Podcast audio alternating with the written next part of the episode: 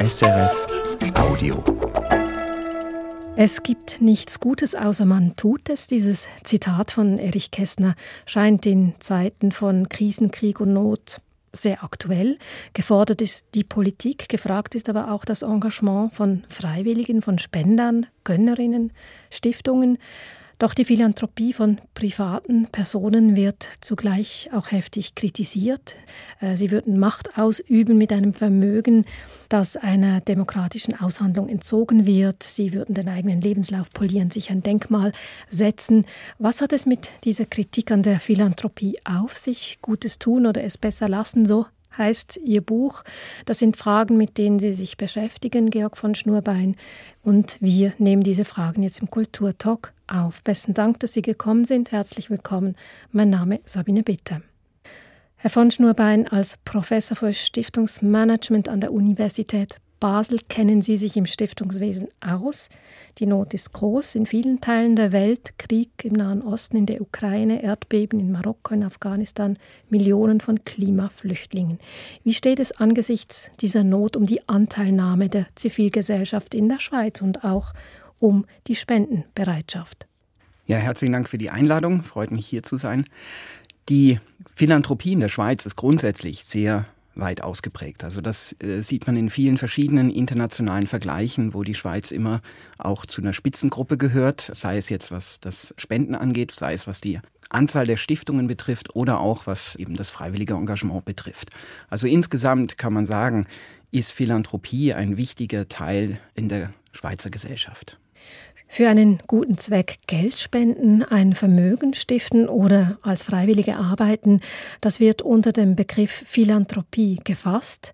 Das Wort kommt aus dem Griechischen. Philos steht für Freund, Anthropos für Mensch. Also haben wir es mit menschenfreundlichem Verhalten zu tun im weitesten Sinn. Wie kam aber die Idee der Philanthropie, ja die Verpflichtung dazu auf? Ja, wie Sie schon sagen, Philanthropie umfasst sehr viele verschiedene Dinge und deswegen lässt sich das auch sehr gut in der Gesellschaft nachverfolgen und auch in der Entwicklung der Gesellschaft. Also das reicht zurück bis in die Anfänge der Zivilisation. Denn Philanthropie bedeutet, dass ich bereit bin, über meinen eigenen Clan, meinen eigenen Stamm hinaus fremden Menschen zu helfen. Und diese Entwicklung lässt sich also über die ganze Zivilisationsgeschichte immer wieder nachverfolgen. Es gab immer Formen des Gebens, immer Formen der Anteilnahme. Und fortgesetzt hat sich das natürlich in allen Weltreligionen eigentlich, die alle eine Aufforderung zum Geben, zum guten Tun enthalten, bis eben in die heutige Zeit, wo zumindest in der westlichen Demokratie ein, ein gesellschaftlicher Konsens ist, dass man das tut. Die Philanthropie sei von Konjunkturen geprägt, vor allem in der neueren Zeit, halten Sie fest in Ihrem Buch, das Sie mit Texten weiterer Autorinnen und Autoren herausgegeben haben. Sie sei im 20. Jahrhundert mit den Weltkriegen und Katastrophen verdrängt worden, erlebe aber seit den 1990er Jahren einen Aufschwung. Woran machen Sie das fest? Besonders das Geldspenden setzt voraus, dass es ein gewisses Maß an Wohlstand gibt. Also grundsätzlich, die Bereitschaft zu geben ist immer gegeben und auch Kleinstbeträge werden immer gespendet. Aber wenn es um größere Beträge geht oder um Stiftungsgründungen, dann sehen wir immer, dass diese Zeiten, also einer philanthropischen Hochphase mit Phasen der Hochkonjunktur zusammenfallen. Also das war zuletzt von sagen wir 1870 bis 1910 der Fall und dann eben wieder jetzt seit 1990, als es eben auch einen Zuwachs, einen enormen Zuwachs an privaten Kapital gegeben hat. Was heißt das in Zahlen jetzt in der Schweiz? In der Schweiz gibt es aktuell 13.790 gemeinnützige Stiftungen und mehr als die Hälfte von diesen Stiftungen sind seit dem Jahr 2000 gegründet worden. Also das Klischee der, der alten Stiftung, die auf Jahrhunderte hinweg existiert, das ist eher untypisch. Typisch ist eben tatsächlich eher, dass es sehr junge Organisationen sind, weil eben das Kapital, das mal gestiftet wird, sich über die Zeit auch aufbraucht. Also die Stiftungen, die eben vor 100, 200 Jahren entstanden sind, die sind heute gar nicht mehr so potent. Da gibt es wenige Ausnahmen, die bis heute überlebt haben. In der Mehrzahl sind Stiftungen relativ jung. Und diese jungen Stiftungen, von denen Sie jetzt gesprochen haben, das sind dann auch potente Stiftungen? Ja, das darf man auch nicht überschätzen. Also es gibt potente Stiftungen, aber wir haben zwar keine exakten Zahlen, aber es gibt Schätzungen, dass 80 Prozent der Stiftungen in der Schweiz ein Kapital von unter 5 Millionen Schweizer Franken haben. Und wenn Sie jetzt zum Beispiel nur die Erträge dieses Kapitals verwenden dürfen, dann haben Sie am Ende pro Jahr wenige 10.000 Franken, die Sie überhaupt einsetzen können. Also die Mehrzahl der schweizerischen Stiftungen ist eher klein. Wobei klein dann im internationalen Zusammenhang auch wieder zu relativieren ist. In Deutschland sagt man zum Beispiel, dass 80 Prozent der Stiftungen dort ein Vermögen von unter 300.000 Euro haben, also noch wesentlich kleiner sind. Also von dem her ist das Stiftungswesen auf jeden Fall zahlenmäßig gewachsen und es gibt auch einige sehr große Stiftungen, aber insgesamt ist sozusagen die Potenz dieses Stiftungswesens verhältnismäßig klein. Auf diese Potenz des Stiftungswesens kommen wir noch zurück. Vielleicht zunächst die Frage, warum verhalten sich Menschen philanthropisch? Das ist auch eine Frage, mit der Sie sich in Ihrem Buch beschäftigt haben. Sie sprechen da von einem Bündel von Motiven. Meistens lässt sich das Engagement einer Person nicht auf einen einzelnen Aspekt fokussieren oder zurückführen, sondern das sind Prägungen aus der Familie, aus der Religion, also Werte, die jemand versucht zu realisieren. Das können aber auch persönliche Erfahrungen sein, Schicksalsschläge.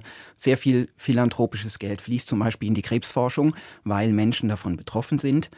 Es kann aber auch sein, dass jemand dadurch mitbestimmen will, etwas beeinflussen will und dadurch sozusagen auch gesellschaftliche Teilhabe ausübt. Also die Möglichkeit, warum jemand sich philanthropisch engagiert und das jetzt nicht nur durch Geldspenden, sondern vielleicht auch zeitlich, die Grundlagen dafür sind oft sehr vielfältig und meistens eben nicht nur ein Grund. Zeitliches Engagement sprechen Sie an, Herr von Schnurbein. Dazu gehört die Freiwilligenarbeit. Sie ist in der Schweiz auch weit verbreitet, in Vereinen in der Nachbarschaft. Familien nehmen aktuell ukrainische Frauen und Kinder auf. Freiwilliges Engagement auch bei der jungen Generation. Studierende an ihrer Universität vermitteln zum Beispiel im offenen Hörsaal geflüchteten jungen Erwachsenen eine Bildungschance. Andere engagieren sich bei Sea-Watch und versuchen, Geflüchtete vor dem Ertrinken im Mittelmeer zu retten. Wie nehmen Sie das zivilgesellschaftliche Engagement jetzt bezogen auf die verschiedenen Generationen wahr? Es ist in allen Generationen vertreten, aber natürlich verändert sich auch das gesellschaftliche Engagement über die Zeit. Man hört viel von Vereinen, die Schwierigkeiten haben, Personen zu finden, die noch als Kassier oder als Vorstandsmitglied sich engagieren wollen weil das vielleicht für junge Menschen wenig attraktiv klingende Aufgaben sind. Und diese Idee, die es früher noch gab vom Ehrenamt, also dass es eine Ehre ist, dass man dieses Amt übernehmen darf, dass die nicht mehr so zieht. Dafür sehen wir bei den jungen Menschen heute sehr viel größere Bereitschaft, sich für gewisse Themen punktuell sehr stark zu engagieren, sei das in der Klimajugend, sei das bei den Beispielen, die Sie genannt haben.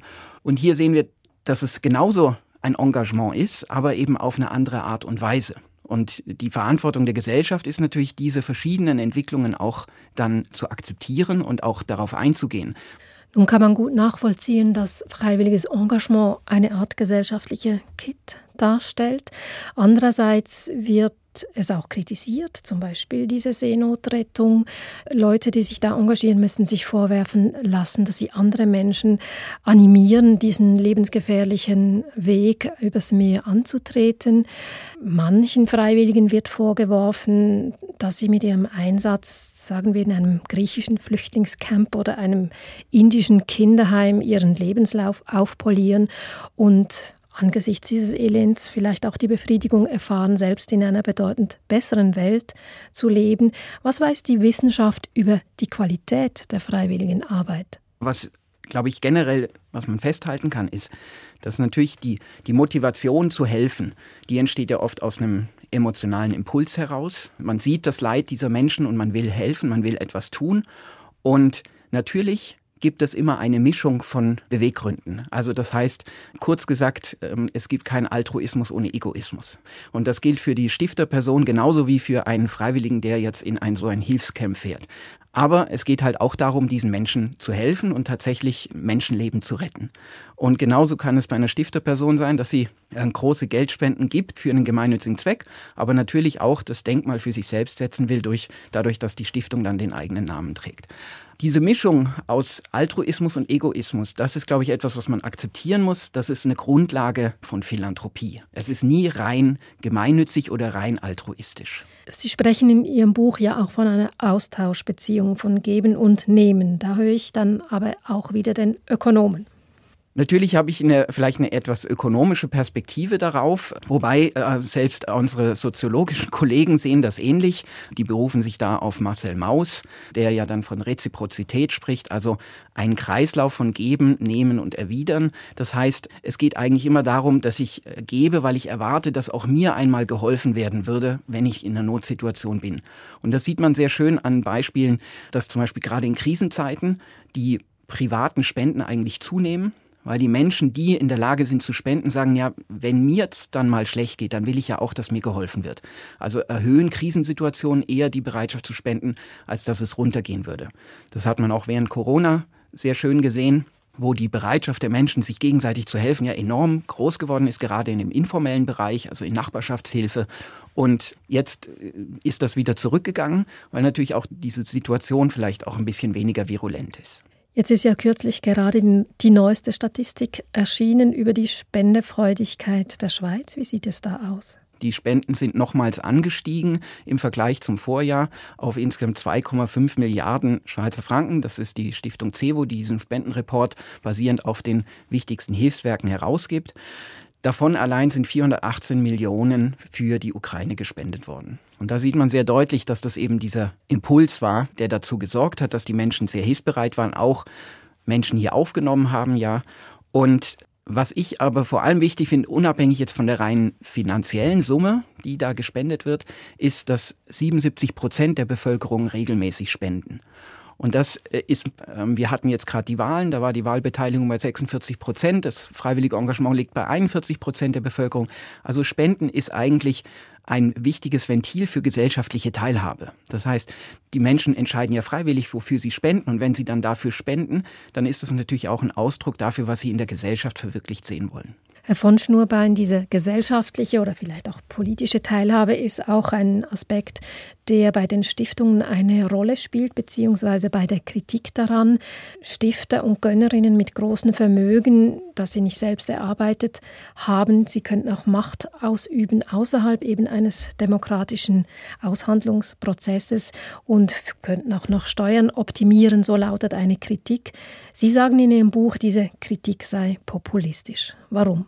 Ja, ich bin es fast leid, das immer wieder erklären zu müssen, warum Stiftungen sich nicht zum Steuern sparen eignen.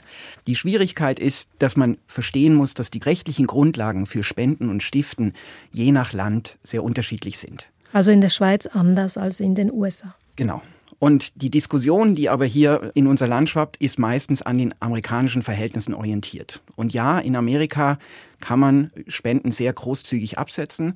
Es gibt verschiedenste Absetzmöglichkeiten. Es gibt Donor-Advised Funds, mit denen man auf lange Zeit ein Versprechen quasi machen kann, ohne es einzulösen. Und all diese Optionen haben wir in der Schweiz nicht. In der Schweiz ist es sehr einfach. Die Regel ist, dass ich 20 Prozent meines zu versteuernden Einkommens, also Spenden in Höhe des zu versteuernden Einkommens geltend machen kann. Und diese 20 Prozent, das ist egal, ob ich das an eine Stiftung gebe, ob ich das einer Organisation direkt spende. Es muss einfach eine, eine schweizerische Organisation sein. Und dementsprechend ist der Anreiz, sozusagen große Summen zu spenden, eigentlich relativ gering, weil wenn ich jetzt zum Beispiel 100.000 verdiene, dann kann ich also maximal 20.000 als Spenden abzugsfähig machen. Und der Steuerabzug, von dem ich dann profitiere, der bezieht sich eben darauf, dass dann sozusagen die, meine Steuer nur auf 80.000 statt auf 100.000 berechnet wird. Aber ich muss sie natürlich trotzdem zahlen. Wir haben das durchgerechnet. Hier in Basel hätte ich für die 80.000 müsste ich 4.000 Franken weniger Steuern zahlen. Aber ich habe eben 20.000 erstmal hergeschenkt. Und die habe ich nicht mehr. Also die Rechnung geht nicht auf. Und es gibt eigentlich keinen Bezug zwischen Spenden und Steuern, außer dass es beides um Geld geht, weil Steuern beruhen auf Gesetzen, auf bürgerlicher Verpflichtung. Spenden sind völlig freiwillig und es gibt keinerlei Anspruch darauf. Der andere Kritikpunkt ist, dass Vermögen, Ausschüttungen von Vermögen eben nicht demokratisch ausgehandelt werden, sondern von Privatpersonen über sehr viel Macht verteilt werden können. Was ist an dieser Kritik dran? Auch hier sehe ich eine Kritik, die sich sehr stark an den amerikanischen Superstiftungen orientiert. die pointiert sicherlich einen Einfluss ausüben können. Wenn wir uns wieder auf die Schweiz fokussieren, dann muss man sagen, erstens gibt es keine Superstiftung. Also die größten Stiftungen haben pro Jahr vielleicht 50, 60 Millionen zur Verfügung. Und dann muss man sich nur die staatlichen Budgets anschauen, die äh, weit darüber liegen. Wir haben mal ausgerechnet, wenn in der Schweiz alle Stiftungen nur Bildungsausgaben decken würden, und zwar nur die Schulen bis zur Sekundärstufe, dann äh, wären am 28. Januar Sommerferien. Viel länger würde das Geld der Stiftung nicht reichen. Und jetzt ist äh, Kultur, Bildung, Gesundheit, Umweltschutz und so weiter sind noch nicht mal dabei. Und da sieht man schon, also Stiftungen können nicht sich quasi ein ganzes Land kaufen. Das ist in der Schweiz nicht möglich. Und insofern ist also die, die Idee, dass man hier äh, starken Einfluss ausübt, ist letztlich nicht realistisch. Beziehungsweise man muss sich ja immer fragen, Wer sind dann die Mittäter? Denn Stiftungen in der Schweiz sind ja normalerweise so aufgestellt, dass sie anderen Organisationen Geld geben, damit sie ihre Zwecke umsetzen können. Es ist ja nicht so, dass die Stiftungen selber immer tätig sind, sondern es sind eigentlich andere, die für sie das umsetzen. Nun gibt es auch Stiftungen oder sagen wir Unternehmen, äh, die Lehrstühle stiften, zum Beispiel an Universitäten. An der Universität Basel sind etwa 18 Lehrstühle, wenn ich richtig informiert bin, so gestiftet. Wie steht es da um die Unabhängigkeit der Forschung? Ja, da gibt es ja ein schönes Beispiel, das man hier heranziehen kann. Das war die UBS mit der 100 Millionen Franken Spende an die Uni Zürich, womit das Center for Economy and Society äh, gestiftet wurde. Und damals gab es große Diskussionen und sicherlich sind da einige Dinge falsch gelaufen, was die Transparenz und was den Umgang mit der ganzen äh, Entwicklung zu tun hatte.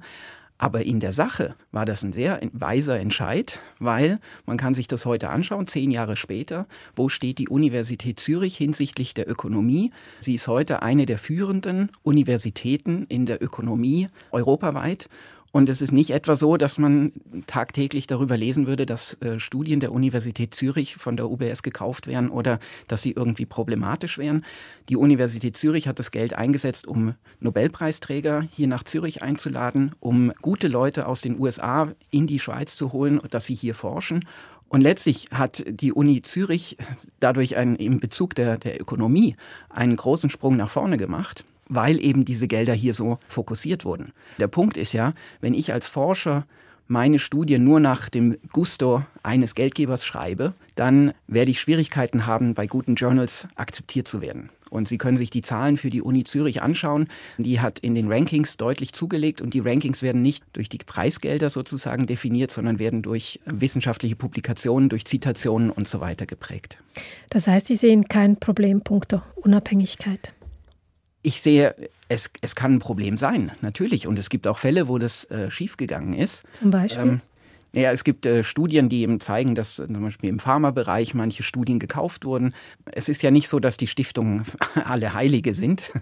äh, sie sind Teil der Gesellschaft und in der Gesellschaft kommt eben überall, kommt es vor, dass äh, betrogen wird oder geschummelt wird oder was auch immer. Das, davon kann man die Stiftungen oder auch die Stifterinnen und Stifter und die Empfänger von Stiftungsgeldern nicht ausnehmen. Aber in der Tendenz würde ich sagen, kommt das jetzt nicht häufiger vor oder mehr vor, sondern es ist natürlich auch immer eine Frage dann auch der Institution, also der Universität zum Beispiel, ob sie gewisse Gelder annimmt oder nicht. Und bei den Stiftungen selber ist es ja auch so, wenn ich dann ständig nur im negativen Kontext genannt werde, dann habe ich ja auch nichts gewonnen. Also auch den Stiftungen selbst, die im Wissenschaftsbereich fördern, ist es ja eigentlich daran gelegen, dass sie von der Forschung und auch von der Reputation der Institutionen profitieren und nicht davon, dass dann schlecht über die Stiftung geredet wird. Nun sind Stiftungen auch bei Banken, Anwalts- oder Treuhands Büro angegliedert oft. Da gibt es ein Berufsgeheimnis. Diese Verschwiegenheit überträgt sich oft auch auf diese Stiftungen. Was weiß die Wissenschaft heute über den Zusammenhang von Geldanlagen in Stiftungen und Geldwäscherei?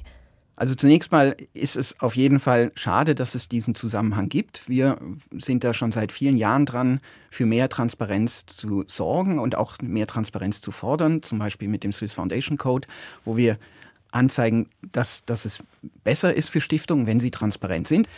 Was jetzt Geldwäscherei angeht, da müssten Sie wahrscheinlich mehr mit Juristen reden. Aber was man sagen kann, auch hier wieder ist die Stiftung als Institut, als Rechtsform eigentlich nicht so sehr geeignet, denn die Stiftung ist ja die einzige private Rechtsform, die einer staatlichen Aufsicht unterliegt. Und wenn man es genau genommen sieht, dann sind es eigentlich drei Institutionen, nämlich das Handelsregisteramt, das Steueramt für die Gemeinnützigkeit und dann noch die Stiftungsaufsicht. Und diese drei Institutionen zusammen kontrollieren die Stiftungen. Das heißt, ich kann Gelder besser über Vereine verschieben oder über andere Rechtsräume. Eine Stiftung ist dafür nicht so gut geeignet. Umgekehrt, wenn es vorkommt, dann sagen wir auch im Swiss Foundation Code sehr klar, dann muss man das gerade biegen. Denn es ist moralisch nicht verantwortbar, dass man Gutes tut, zum Beispiel, und das dann mit unversteuertem Geld macht. Sie haben die Verantwortung der Stiftungsaufsicht angesprochen. Sie haben auch das Stichwort Transparenz genannt. Im Zusammenhang gerade mit diesen russischen Oligarchengeldern ging ja auch die Frage an die Stiftungen in der Schweiz bzw. an die Stiftungsaufsicht, wie viele Oligarchengelder da in Stiftungen deponiert sind. Weiß man das in der Zwischenzeit? Also mir ist dazu jetzt keine Zahl bekannt. Es gab vereinzelte Fälle, die sind schon äh, etwas länger her, wo man wusste, das ist eine Stiftung, die einem russischen Oligarchen gehört. Aber auch dort war es letztlich so, dass das Geld, das dann durch die Schweizer Stiftung lief, im Grunde dann schon sauber war. Also da konnte man dann wenig machen. Die Frage war, was war vorher passiert, was weiß ich, auf den Caymans oder wo auch immer, dass dann gebunkert wird, dieses Geld. Also letztlich ist es so, wenn Geld in eine schweizerische Stiftung geht, dann muss es natürlich für gemeinnützige Zwecke ausgegeben werden. Und mit jeder neuen Situation, die kommt, wie zum Beispiel jetzt mit der Frage der Oligarchengelder, müssen sich auch die Stiftungsaufsichten natürlich überlegen, wie können sie das noch besser angehen und wie können Sie das noch besser überblicken? Denn für so eine Stiftungsaufsicht ist es natürlich auch schwierig, diese ganzen Finanzströme und so weiter im Einzelnen dann alle nachzuverfolgen. Grundsätzlich muss man hier auch sagen, gilt dann natürlich auch die Verantwortung der Banken. Das heißt also, wenn das Geld auf einer Schweizer Bank liegt, dann hat auch die Bank eine Verantwortung, dieses Geld, äh, dass das Geld sauber ist, beziehungsweise wenn dem nicht so ist, dann ist auch die Bank dran und beziehungsweise auch äh, ein Teil hat eine Teilschuld. Ich habe danach gefragt, weil Sie von Transparenz gesprochen haben. Die Stiftungsaufsicht hat damals bei diesen journalistischen Nachfragen in Bezug auf diese russischen Oligarchengelder geantwortet, sie habe keinen Überblick. Ist das haltbar für eine Stiftungsaufsicht? Das ist jetzt die Frage, wie weit will man gehen mit der staatlichen Aufsicht? Grundsätzlich ist eine Stiftung ein privates Rechtsform. Es ist nicht eine öffentliche Institution. Es gibt eine Steuerbefreiung, die eben berechtigt, dass die Steuerverwaltung zum Beispiel Nachfragen stellt, dass die Steuerverwaltung Einsicht verlangen kann. Es gibt eine Verpflichtung der Aufsicht, die Übersicht zu geben. Aber im Einzelnen ist das zum Teil natürlich schon schwierig. Und Sie können zum Beispiel, wenn jetzt eine Stiftung in verschiedenen Fonds angelegt ist, ist es verhältnismäßig, dass die Aufsicht dann jeden einzelnen dieser Fonds und jeden einzelnen Posten dieser Fonds prüft. Das ist es wahrscheinlich nicht. Das würde auch die Aufsichtskosten in die Höhe steigen. Und auch hier wieder im Verhältnis muss man natürlich sagen, das gilt dann auch zum Beispiel zum Umgang der Steuerverwaltung mit uns Steuerzahlenden. Die Aufsicht muss so gemacht werden, dass sozusagen die schwerwiegenden Fälle gefunden werden, aber man kann sicherlich nicht alles bis ins kleinste Detail prüfen. Herr von Schnurbein, trotz dieser Kritikpunkte hat die Philanthropie überdauert halten Sie auch fest in Ihrem Buch. Und sie habe, so Ihr Befund, einen wichtigen Stellenwert eben dort, wo das staatliche Engagement lückenhaft sei. Also sie springen dort in diese Lücken ein. Sie sagen aber auch, das Stiftungswesen müsse reformiert werden, transparenter werden. Wie könnte eine solche Reform weiter aussehen? Ja, ich glaube, Philanthropie wird es immer geben. Ja, es gab auch Philanthropie schon bevor es einen Steuerabzug gab. es gab auch Philanthropie sogar schon vor den Demokratien. Es wird Philanthropie immer geben. Aber sie muss sich eben auch weiterentwickeln mit dem, was die Gesellschaft erwartet und ermöglicht. Und ich sehe hier einen Punkt, ist sicherlich mal, dass man ethisch verantwortlich handelt. Und das heißt in unseren heutigen Tagen eben zum Beispiel mehr Partizipation und mehr Integration. Das heißt, ein sehr paternalistisches Verhalten, indem man sagt, man gibt Gelder und erwartet einen Dank dafür, das ist nicht mehr zeitgemäß. Und das muss eben aus den Köpfen sozusagen in den Stiftungen raus und man muss offener werden, man muss früher Destinatäre oder Vertreterinnen von Destinatären einbinden, man muss mehr auf Kooperation setzen. Das ist mal ein Ansatzpunkt. Also auch Bürgerinnen und Bürger einbeziehen? Genau. Und da gibt es sehr schöne Beispiele, zum Beispiel die Stiftung SKKG in Winterthur.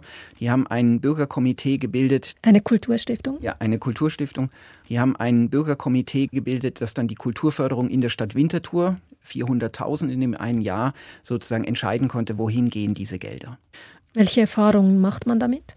Man hat sehr positive gemacht, also die in der Quintessenz, das Ganze wurde wissenschaftlich begleitet, war, hat man festgehalten, dass die Entscheide, die diese Bürgerinnen und Bürger getroffen haben, gar nicht so weit weg waren von den Expertinnen und Experten. Also man kann sich jetzt fragen, ob die Expertinnen und Experten eben so gut die Bürger verstehen oder umgekehrt. Aber grundsätzlich macht man damit gute Erfahrungen. Es ist natürlich aufwendiger. Und es bedarf eben zum Beispiel auch des Einbezugs der Gemeinde oder der Stadtverwaltung in dem Fall, damit die Verhältnisse auch klar sind. Und weil, wenn da jede Stiftung sowas anfangen würde, würde das auch ein bisschen kompliziert werden. Gibt es noch andere Punkte für eine Reform des Stiftungswesens? Das Zweite ist sicherlich, dass man noch mehr auf die Effektivität achtet, also nicht Effizienz im Sinne von, dass keine Gelder verschwendet werden. Ich finde, in der Philanthropie darf man auch mal Gelder verschwenden, weil dann macht man vielleicht auch mal was, was Besonderes und lernt daraus. Es geht aber darum, dass man sich bewusst ist, für welchen Zweck macht man es. Das heißt, die Wirksamkeit beachten und auch die Einsicht, dass Philanthropie oder Gutes tun an sich eine Herausforderung ist. Es ist eben schwierig, weil die Entscheidung zu treffen, es ist immer eine Auswahlentscheidung. Ich kann nie allen helfen. Und das heißt, wir, wir verkürzen das immer auf entscheiden heißt verzichten. Das heißt, ich muss mit jedem Entscheid für eine Sache, muss ich zehn andere auf die Seite stellen. Und das macht es so schwierig. Und hier braucht man klare Kriterien und Grundlagen, um das gut umzusetzen.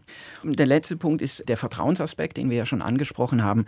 Das heißt also, dass man transparenter wird. Das ist nicht im Sinne einer gläsernen Organisation zwingend, aber einfach, dass man gut kommuniziert, offen kommuniziert, Erwartungen auch kommuniziert an Destinatäre oder auch eben mit anderen Förderpartnerinnen und Partnern äh, sich abspricht. Und von außen würde ich eben sagen, es ist eben falsch, wenn immer sofort auf Bill Gates geschaut wird und geschaut wird, was, und quasi Bill Gates als sozusagen das Idealbild der Philanthropie gesehen wird. Das ist er nicht. Er ist eine Sonderform der Philanthropie, einer von ganz wenigen, der sich das leisten kann. In der Mehrzahl sind Philanthropinnen und Philanthropen eben Menschen wie Sie und ich, die etwas Gutes für die Gesellschaft tun wollen und in diesem Engagement oftmals natürlich auch sich fragen, mache ich das überhaupt richtig? Also sehr viele Stifterinnen und Stifter sind immer auch von Zweifeln geprägt oder geplagt, weil sie gar nicht wissen, ob das, was sie jetzt tun, gut ist oder nicht. Herr von Schnurbein, lassen Sie uns zum Schluss noch ein Gedankenspiel machen. Wenn Ihnen jemand sagen wir fünf Millionen Franken anvertrauen würde, die Sie in eine Stiftung investieren sollten, was würden Sie damit tun und vor allem, wie kämen Sie zu einer guten Entscheidung? Das ist eine sehr gute Frage.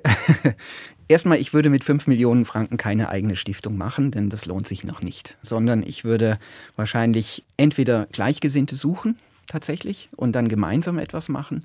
Oder ich würde einen äh, Unterfonds bei einer Dachstiftung machen und das Geld auf einen begrenzten Zeitraum, 10, 15, 20 Jahre, ausschütten und dann damit etwas bewerkstelligen. Für was, welchen Zweck was würden genau? Sie bewerkstelligen? ja, das, das ist eben eine sehr persönliche Frage. Und ich muss sagen, mir würde es schwerfallen, mich jetzt auf eine Sache festzulegen. Ich würde wahrscheinlich verschiedene Themen aufnehmen. Sicherlich etwas, was mit Bildung zu tun hat, was mit internationalem Austausch zu tun hätte und vielleicht auch noch ein Bereich in der Kultur, die aber auch verbunden wäre mit einer Bildungs- oder mit einer sozialen Frage. Aber äh, wie gesagt, das ist sehr schwierig und ich stelle die gleiche Aufgabe immer meinen Studierenden und für die ist das auch oft nicht so einfach. Sagt Georg von Schnurbein.